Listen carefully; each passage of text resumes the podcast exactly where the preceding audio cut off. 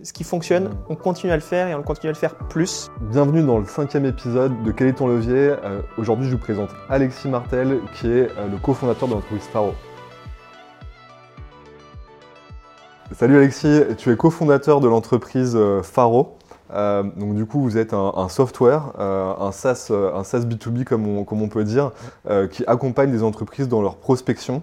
Euh, je suis hyper ravi de te recevoir aujourd'hui euh, pour creuser un petit peu avec toi bah, à la fois ce que vous faites, euh, ton parcours euh, et vos stratégies commerciales à, à vous-même. Est-ce que tu peux brièvement te, te présenter pour, pour démarrer? Ouais, carrément. Bah, déjà, enchanté d'être là. Donc, effectivement, je suis cofondateur de Faro et je travaille essentiellement sur les sujets de revenus. Donc, c'est lié à l'acquisition, la partie un peu marketing et puis la partie customer success. Et pour me présenter, euh, écoute, j'ai commencé par une première expérience significative qui était chez Aramis Auto. J'étais directeur du B2B. C'était une boîte très entrepreneuriale dans cette culture-là. Donc, euh, il y avait les fondateurs qui étaient encore à la tête de la société, ce qui m'a donné assez vite envie d'entreprendre, enfin, de- d'arriver à faire ce qu'ils faisaient, Mmh. globalement. Et, euh, et c'est à ce moment-là aussi que j'ai rencontré l'un de mes associés. Et ce qui nous a fait euh, partir bah, sur Faro, tout simplement. Parce que Aramis, c'est combien de, de personnes euh? Alors, à l'époque, quand j'y étais, il y avait un tout petit peu moins de 300 personnes. Je pense que maintenant, ils sont un peu plus. Euh, mais ouais, une belle, euh, belle grosse start-up. euh. Et toi, du coup, sur le B2B, donc tu euh, allé chercher des, des clients euh, directement? Alors, euh, ouais, effectivement, en fait, on, on achetait, on achetait des voitures qui étaient trop âgées pour être revendues à des particuliers. Et on les revendait à des revendeurs euh, B2B, Ok. euh, qui eux-mêmes les revendaient à des particuliers. Ok.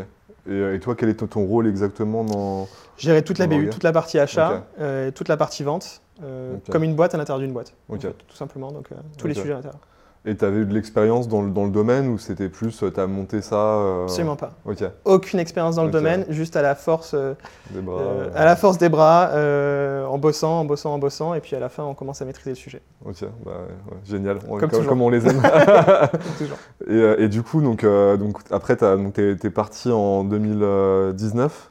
Je suis parti un peu plus tôt, j'ai fait une première société euh, que j'ai loupée. Voilà. Mais par bien. contre, et ouais, il, faut- je- Ça, il faut.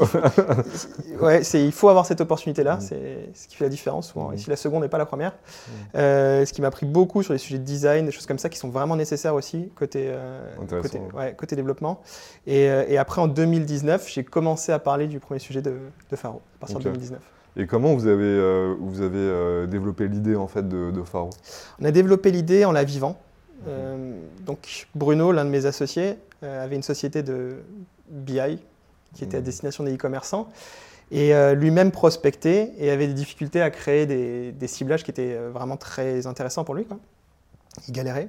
Et donc on s'est dit que bah, si lui était en difficulté, il y avait de grandes chances que beaucoup de sociétés le soient. Et ça a été le point de départ. On s'est dit, OK, bon, on va essayer de Mhm. faciliter les choses à la fois pour Bruno et à la fois pour le reste des sociétés.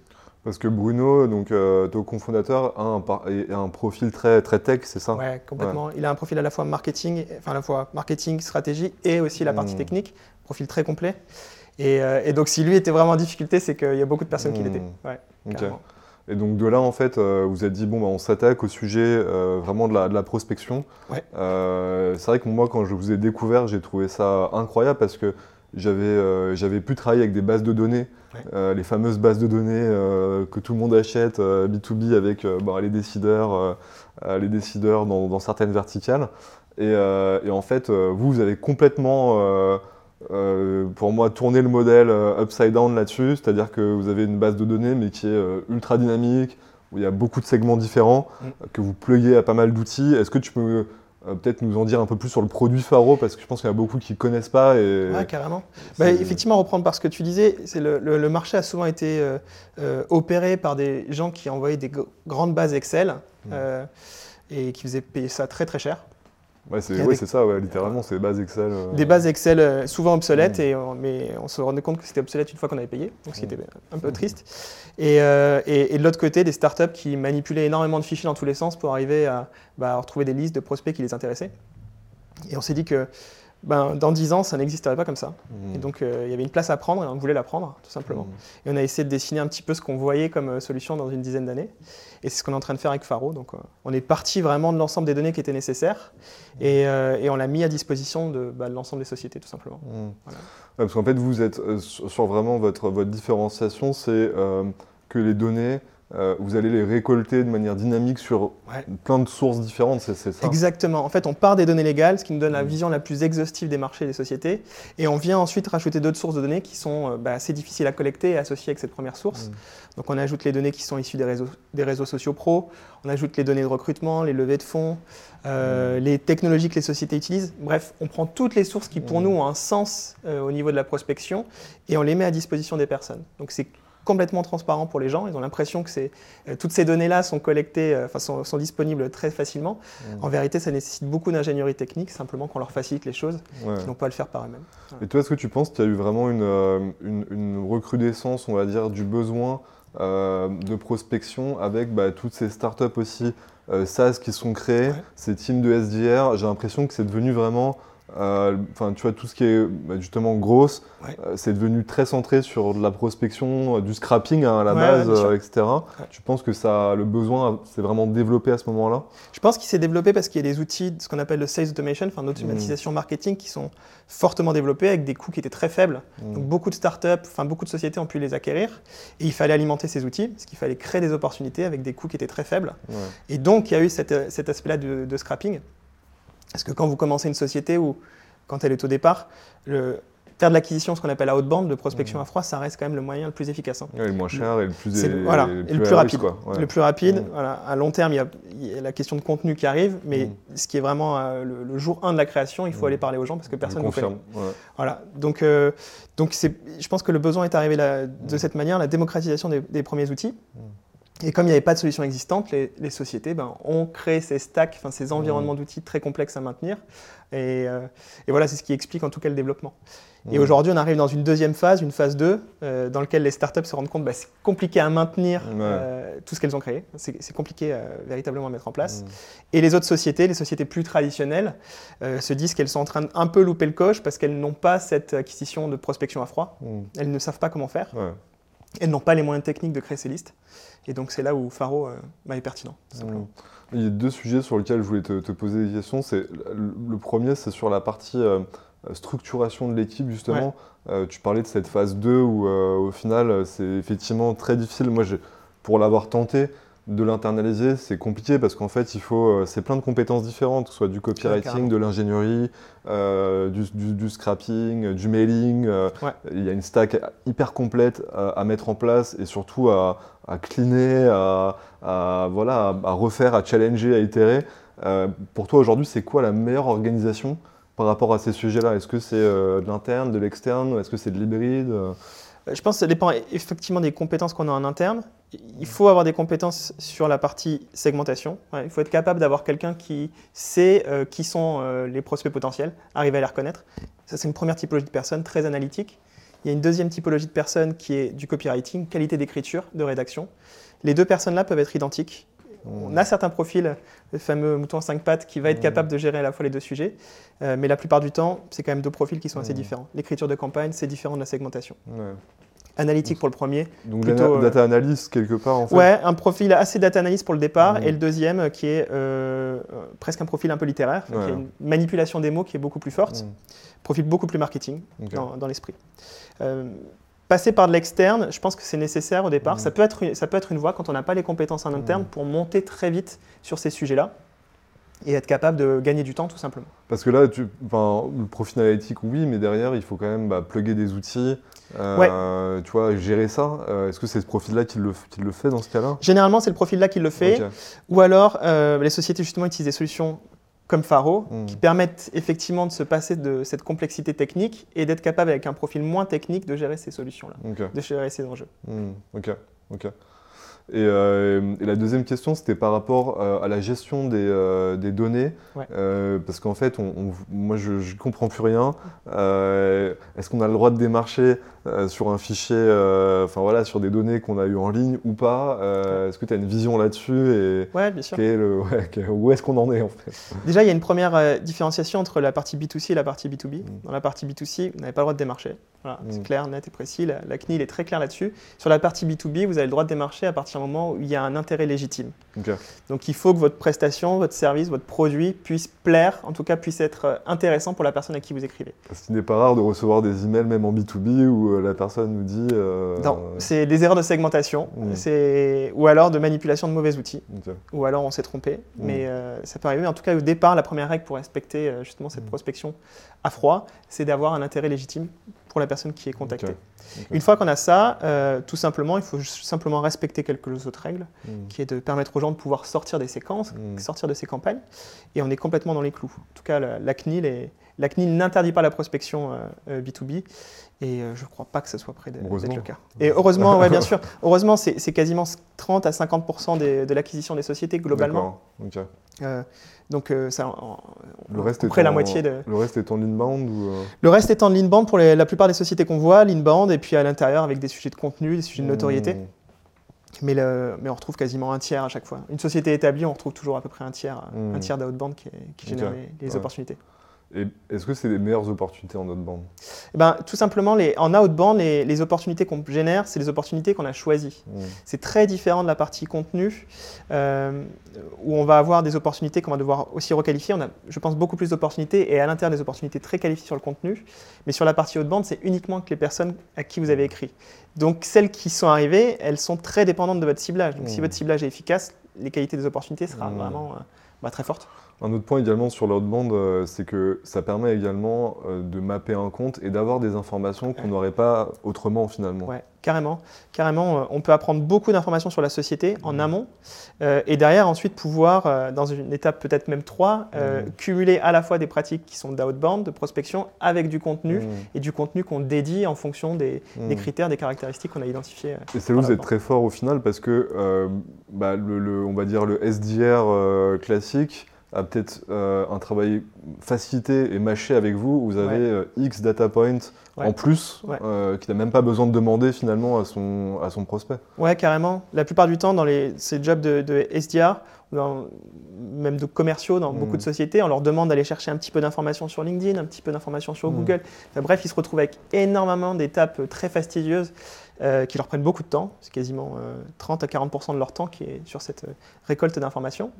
Et nous, on leur permet tout de suite bah, d'accéder à ces informations. Donc, ils cherchent Junto sur la, sur la Mhm. plateforme, ils ont tout de suite une vraie caractéristique, ils peuvent comprendre les, les recrutements qui sont en cours, euh, les dernières levées, les personnes à l'intérieur, ceux qui gèrent les sujets. Bref, c'est un, gain de temps euh, massif et ça leur permet de se concentrer beaucoup plus sur leur démarche euh, commerciale. Et, euh, et du coup, donc, si on, on va un peu plus dans vous, votre stratégie de, de- de croissance, Ouais. euh, aujourd'hui, sur quelle typologie de, de clients euh, vous êtes les plus pertinents Ouais. Quelle est la vision de développement produit par rapport à, à là où vous en êtes? Ouais. Historiquement, on a été très pertinent pour toutes les TPE, PME. Et le produit évoluant bah, de jour en jour, on commence à remonter de plus en plus la chaîne et avoir des sociétés qui sont plutôt des ETI, voire même certains grands groupes. Mais le, la pierre angulaire, enfin le, le cœur du moteur de l'acquisition de Faro, ça a Mhm. été vraiment les TPE, PME, parce qu'on leur simplifiait vraiment ce travail-là. Il n'y avait pas du tout de compétences techniques, il n'y a aucun savoir-faire technique à- Mmh. euh, pour utiliser Faro. Donc on a été extrêmement euh, euh, intéressant pour ces sociétés. Mmh. Voilà. Et typiquement, est-ce que c'est des sociétés de services euh, ou, euh, ou tout type de société vraiment euh, On a eu tout type de sociétés avec des focus très forts sur euh, ce qu'on peut appeler des ESN, et des cabinets de recrutement, beaucoup de sociétés qui au départ avaient des besoins de prospection constants. Mmh. C'est aussi une dominante qui est présente et qu'on voit évoluer, c'est que historiquement les gens prospectaient pendant euh, un mois, Mhm. ils obtenaient leur lead pour les six prochains mois, ils arrêtaient de prospecter. Et on voit que ça évolue. Donc euh, ces ESN, ces cabinets de recrutement, eux avaient déjà cette évolution ancrée en elles, Mmh. Euh, mais les autres sociétés sont en train d'évoluer pour dire ben, finalement la prospection c'est plutôt une activité constante que je ne dois pas couper euh, et dans lequel je dois avoir des leads qui arrivent bah, continuellement. Mmh. Donc en fait, tu dirais que pour des sociétés qui ont aussi peut-être un peu moins de, euh, de MRR, mais plus de, de, de one-shot euh, ou de repeat, ils ont un besoin forcément de prospection beaucoup plus fort, Ouais. euh, parce qu'ils ont continuellement besoin d'abreuver leurs équipes commerciales Ouais. qui sont potentiellement plus importantes également. Euh, pour aller euh, bah, générer leur croissance. Quoi. Ouais, carrément. Bah, tous ceux qui ont des gros marchés avec effectivement des besoins constants sur la prospection, là, des solutions, Mmh. comme, des solutions liées à la prospection commerciale vont être particulièrement pertinentes. Mmh. C'est vraiment nécessaire. Et vous, comment vous trouvez vos clients euh, actuellement? Faro, on a toujours été premier client de Faro. Euh, je le conseille à tout le monde d'être client de son produit parce que ça permet de comprendre les limites avant les autres. Mmh. Et il y a toujours des limites à son produit, même, même après 15 ans. donc, euh, donc on a toujours été client et, euh, et on a commencé une campagne à haute bande depuis Faro en faisant des campagnes très très courtes, très très petites, très segmentées pour arriver à, à vraiment avoir le discours le plus spécifique possible. Mmh. Je pense que c'est ça aussi le gros changement qui est présent, c'est que historiquement les gens voulaient beaucoup d'opportunités. de la masse. euh, Voilà, de la masse Mm. très impatient. Donc, Mm. euh, donc une volonté de dire je vais avoir euh, euh, 200 leads en contactant 200 000 personnes, euh, ça fonctionne plus. C'est bien que ça fonctionne plus, c'est une bonne chose. Et donc il faut créer plutôt des petites campagnes de manière répé- répétée. Et c'est exactement ce que nous on fait. On s'applique nos méthodes en Mm. tout cas directement dans Faro. Et est-ce que tu peux nous donner peut-être quelques, quelques chiffres sur qu'est-ce que une, enfin, qu'est-ce qu'une Bonne segmentation Ouais. euh, Combien il y a de contacts dedans, par exemple? Est-ce Ouais. que euh, Euh, je, pen- je pense en fait si euh, moi j'essaie de pas dépasser les 200 personnes dans une campagne. ok. Ah oui, donc c'est vraiment, c'est vraiment serré quand même. Comme, ouais, c'est vraiment serré mais constant. Ok. c'est vraiment serré, mais plus- vous pouvez faire plusieurs campagnes en même temps. Simplement, vous avez des segmentations. Ça ne signifie pas que vous devez juste contacter 200 personnes dans Mm. la semaine, mais juste chaque liste, chaque campagne que vous faites, elle doit être plutôt dirigée autour de 200 personnes. Sur ces 200 personnes, si vous avez bien segmenté, vous aurez le discours qui sera le plus spécifique possible. Mm. Et plus vous serez spécifique, plus vous aurez de taux de réponse, plus vous développerez de la là, le curiosité. taux de réponse à combien sur les 200 euh, Euh, ben, moi, je vais, vi- je vais toujours viser, on va dire pour une campagne, euh, vraiment si j'ai extrêmement bien ciblé ma campagne, Ouais. je vais arriver entre 25 et 30% ah de ouais. réponse. Ah, c'est des gros. Et, mais globalement, si déjà on a plus de 10% de réponses positives, Mhm. j'entends, euh, à, à sa campagne, bon bah là on est sur. euh, Donc là, c'est juste euh, techniquement, c'est euh, y compris les réponses auto ou pas Alors j'écarte les réponses auto, c'est vraiment 10%, donc euh, sur, une, sur une campagne à 200, il faut viser de- entre 15 et 20 leads euh, qui, vont, qui vont arriver. Ouais, c'est quand même des, des gros taux de réponse. hein. c'est des gros taux de réponse, euh, on les obtient pas tout de suite, Mm. mais en revanche il faut les viser continuellement. Mhm. Je pense que c'est ce qu'il faut faire Mhm. et c'est ce qui nous oblige à progresser sur la segmentation et à progresser sur l'écriture, à être de plus en plus spécifique. Voilà. Et, et typiquement, donc, après, ça pose la question un peu de la limite de, on va dire, de, de- justement de cette, cette cohorte de, de personnes, enfin de cette, cette liste de personnes. Ouais. Euh, euh, Enfin ouais, c'est pas trop limitant en fait d'être. euh, non, je pense pas, parce qu'en fait, ensuite, on peut reprendre ses prospects. Mm. Contacter une personne signifie pas que, et qui ne répond pas, par exemple, Mm. signifie pas que euh, vous la contacterez plus dans Mm. l'ensemble de la, la carrière de la société, Euh, mais plutôt qu'il va falloir ensuite déterminer des événements un peu stratégiques, des moments particuliers que vit la société, et qui seront des nouveaux prétextes pour pouvoir euh, initier la prospection. Mm. Ça peut être des recrutements, des, des, des- des levées de fonds, euh, euh, des augmentations de capi- de capital social, bref, des, événements qui sont vraiment très stratégiques Mm. pour la société et qui permettront ce, cette... Et ça, on peut le voir avec Faro Ouais. facilement. bien ça sûr, ouais, ouais, c'est simplement des filtres à utiliser Mm. très, très très simples. Donc dans les listes qui sont déjà été, déjà été contactées, on peut voir, ok, bon bah là il y a une levée de fonds. Ouais. euh, Exactement. Et reprendre contact du coup. Et euh, reprendre contact avec cette personne. Et ça se passe dans le, dans le CRM là ou dans l'outil euh, Faro? Alors pour le moment, ça se passe dans l'outil de Faro et par la suite, je pense que l'histoire, Ça se passera dans le dans le CRM. CRM, euh, bien ok. sûr. Ok. Ouais. Ok, hyper intéressant. Et, euh, et du coup, donc, petite liste, euh, taux d'ouverture euh, au-dessus de 10, mais plus, plus à 20 euh, si possible. Alors, taux de réponse, pardon. taux de réponse, ouais, Taux d'ouverture, je conseille un peu plus que 10. Euh, 50, Euh, non Alors, euh, ouais, il faut, bah, 50, c'est 50, vraiment ouais. c'est 50, c'est si vous commencez, si vous dépassez un petit peu ce volume de 200 et que vous prenez un peu plus de risques, ce qui Mm. peut arriver à des moments. hein. Il ne faut pas Mm. non plus être sectaire, mais euh, Mm. si vous avez une liste entre 200 et 400 personnes, vous pouvez viser entre 50 et 60 Ok. voilà, globalement. Si vous avez une liste qui est en dessous, il faut plutôt viser entre 70 et 80 Mais le taux Ah, d'ouverture, d'accord, c'est énorme. ouais, mais le Mm. taux d'ouverture, il se, il se, il est déterminé par deux choses, c'est votre configuration Mm. et euh, la qualité de votre objet. Mm. C'est des choses qui sont assez faciles à régler, Mm. en vérité. Et la qualité des données que vous obtenez, évidemment. Mm. Si vous avez ces trois critères qui sont présents, faites le 70%, vous allez l'obtenir assez facilement. Il n'y aura pas de souci. Et donc, et, donc, euh, et donc ça, ce serait vraiment le... Enfin, qui... qui- Vraiment là, ce- quel est le poste de la personne qui gérait ça en interne avec, euh, avec votre outil? C'est la fondateur euh, Alors pour les petites sociétés, petites structures, on va dire sur une TPE, c'est plutôt un poste de fondateur. Mm. Euh, et dès qu'on passe sur une partie PME, donc PME Mm. plus traditionnelle, ça va être un poste de responsable marketing Mm. avec une dominante sur la prospection à froid. Et sur des sociétés plus digitalisées, on va quasiment appeler ce poste bah, un poste de grosse à l'intérieur. Euh, et quelques euh, postes qu'on appelle des postes de sales ops, c'est-à-dire des gens Ouais. qui sont en soutien euh, bah, des commerciaux et qui vont générer des listes pour, pour justement les commerciaux. Donc il y a les trois typologies, mais ça dépend vraiment du degré de, de digitalisation d'une société. Et donc là, vous êtes, enfin, vous vous développez très vite au sein de, de ces sociétés. Ouais. Quelle est, quelle est un peu la, la prochaine étape en termes d'outils et de, de vision produit Ouais, sur la vision produit, notre prochaine étape, c'est d'arriver à faire comprendre. Ben, on- la, la première chose, c'est qu'on a compris que les gens n'étaient pas forcément au courant de qui sont leurs clients. hmm. Euh, et ça paraît, ça paraît. C'est euh, dur ouais, de savoir. Ouais, euh, exactement. ouais, savoir et dire, à la- dire aux gens, ces, ces sociétés-là sont vos Mm. clients, en fait. Et qui sont pas en fait aussi. Et qui sont pas les clients, voilà, qui sont les personnes que vous ne devez jamais contacter Mm. parce que ça ne marche pas. Et cette analyse-là, elle est, elle est très peu faite Mm. parce qu'elle est difficile techniquement, parce que tout simplement, il faut réunir à la fois des données qui viennent du CRM et à la fois des données qui viennent du marché. Mm. Et cette combinaison des deux sources de données, aujourd'hui, elle n'est pas disponible. Mm. Et donc, ça va être le, rôle, le prochain rôle de Faro, c'est de faire cette euh, réconciliation entre les deux pour dire, voilà, les sociétés qui ne marchent pas, celles qui fonctionnent, et on te En fait, conseille vous, plutôt vous celles-ci. donnez directement la vision de, euh, en, vous, en vous pluguant euh, au CRM, Ouais. Euh, qui sont réellement vos clients, quoi, leurs, leurs- leurs caractéristiques euh, concrètes. quoi. Exactement, et je pense que c'est une mécanique qui sera complètement vertueuse parce que ça permettra encore une réduction des volumes, euh, tout simplement, et ça protégera aussi les utilisateurs qui, qui ne sont pas concernés par les Mmh. campagnes, et, et avec des taux de réponse qui continuellement seront de Mmh. plus en plus élevés. Quoi. Et ça permettra aussi aux gens de, de dépasser simplement cet aspect. Aujourd'hui, le métier est souvent sur la création de listes, Ouais. et on oublie les autres étapes qui sont beaucoup plus humaines sur la- sur, justement sur l'écriture. Donner toute la, Mmh. toute la vision sur les données, ça permet aux gens justement de se concentrer sur les activités Mmh. qui sont plus intellectuelles. Sur l'écriture, sur la, la proposition, de- enfin sur la segmentation, la proposition de valeur qu'on fait par rapport à ces segments, Exactement. Exactement. euh, ce qui va nous différencier en termes d'offres par rapport à quelqu'un d'autre. Ah, Hmm. 100% d'accord. Ouais. Et l'analyse. L'analyse, Mm. parce que envoyer des campagnes, c'est bien, mais il faut regarder aussi ce qui fonctionne et ce qui ne fonctionne pas en sortie. Et ce travail-là, il est euh, des fois un petit peu mâché parce que bah, la création de listes, avant Faro, prenait beaucoup de temps.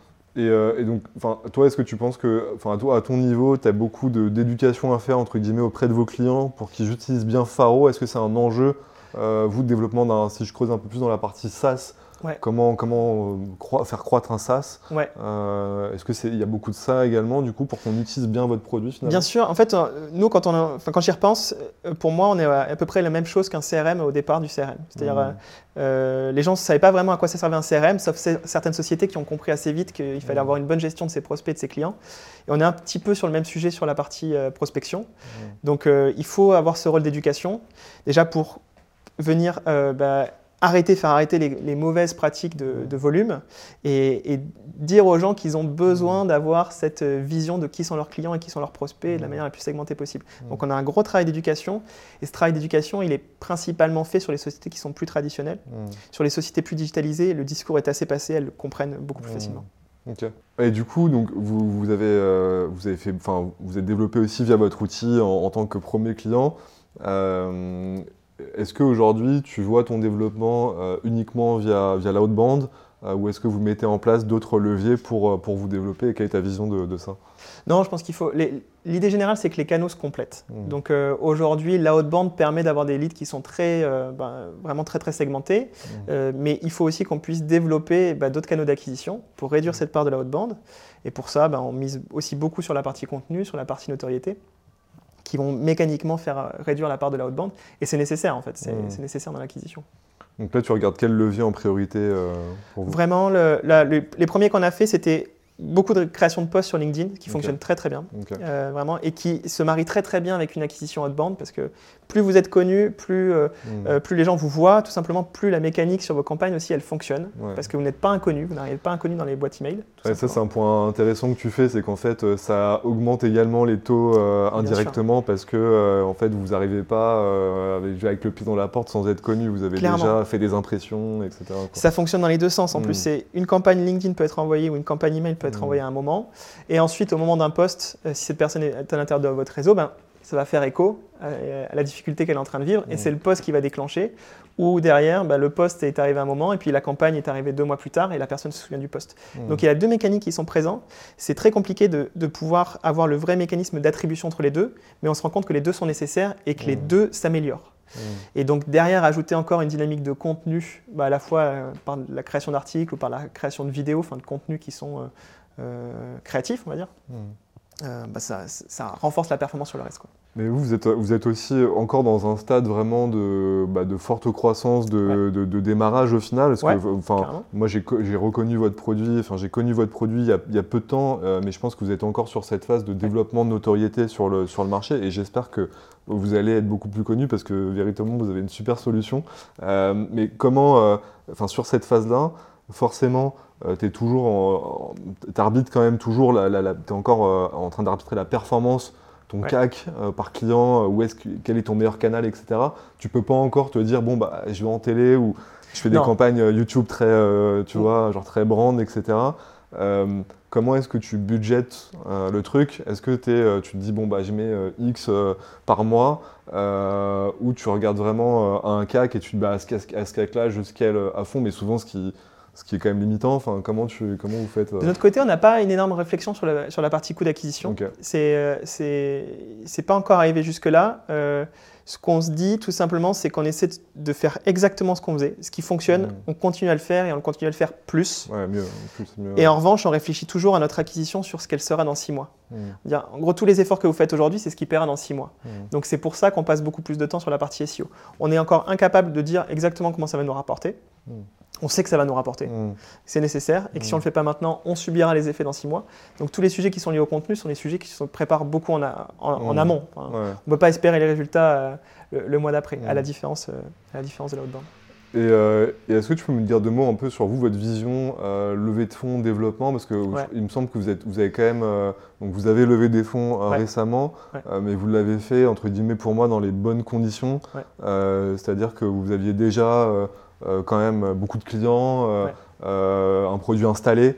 Euh, Est-ce que c'est vous, voyez ça d'une manière plus euh, euh, vraiment à vous aider avec ce qu'il faut au bon moment que euh, un modèle de développement, on va dire, euh, à tout prix? Ouais, ouais, on ne cherchait pas. En fait, on a une société qui était rentable Mm. et euh, une société qui avait un premier product market fit vraiment et c'était important pour nous d'arriver sur ces deux critères-là avant d'aller vers la levée, de- de- d'être tiré par le revenu. c'est bien de pouvoir se le permettre aussi parce qu'il y en a beaucoup Complètement. qui, ouais, qui, qui arrivent Mais pas. euh. C'est- nécessaire, je pense. Mm. C'est nécessaire en tout cas pour pouvoir bah, justement aussi lever dans des bonnes conditions. Mm. Euh, ça, c'est hyper important. Et donc nous, sur, en fait, sur la partie levée de fonds, ce qu'on est allé chercher, c'était énormément des compétences. En fait, Mm. on savait qu'il y a des sujets sur lesquels on était plus léger. Euh, en interne, on a un- on va dire des compétences, effectivement, Mm. qui sont représentées par les associés et premiers, premiers salariés, mais il y a des sujets sur lesquels on veut prendre des raccourcis. Donc Mm. aller vers des personnes capables de nous conseiller pour aller plus vite.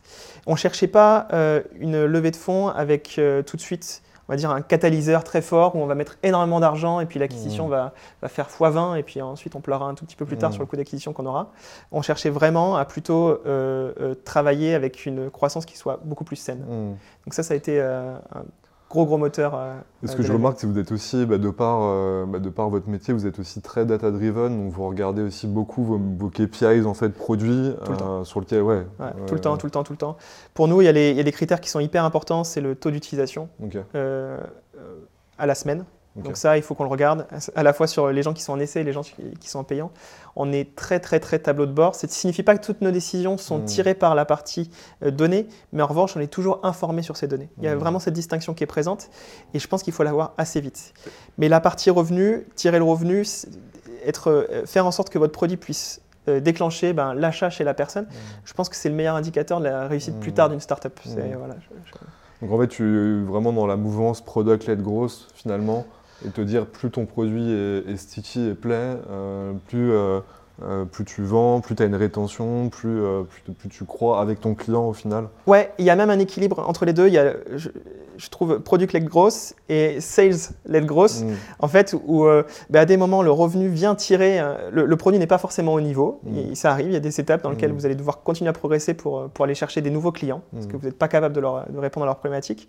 Et là, il va falloir que la partie revenu ben, protège un petit peu la société, qu'elle continue à faire croître la société, en attendant que le produit soit au niveau.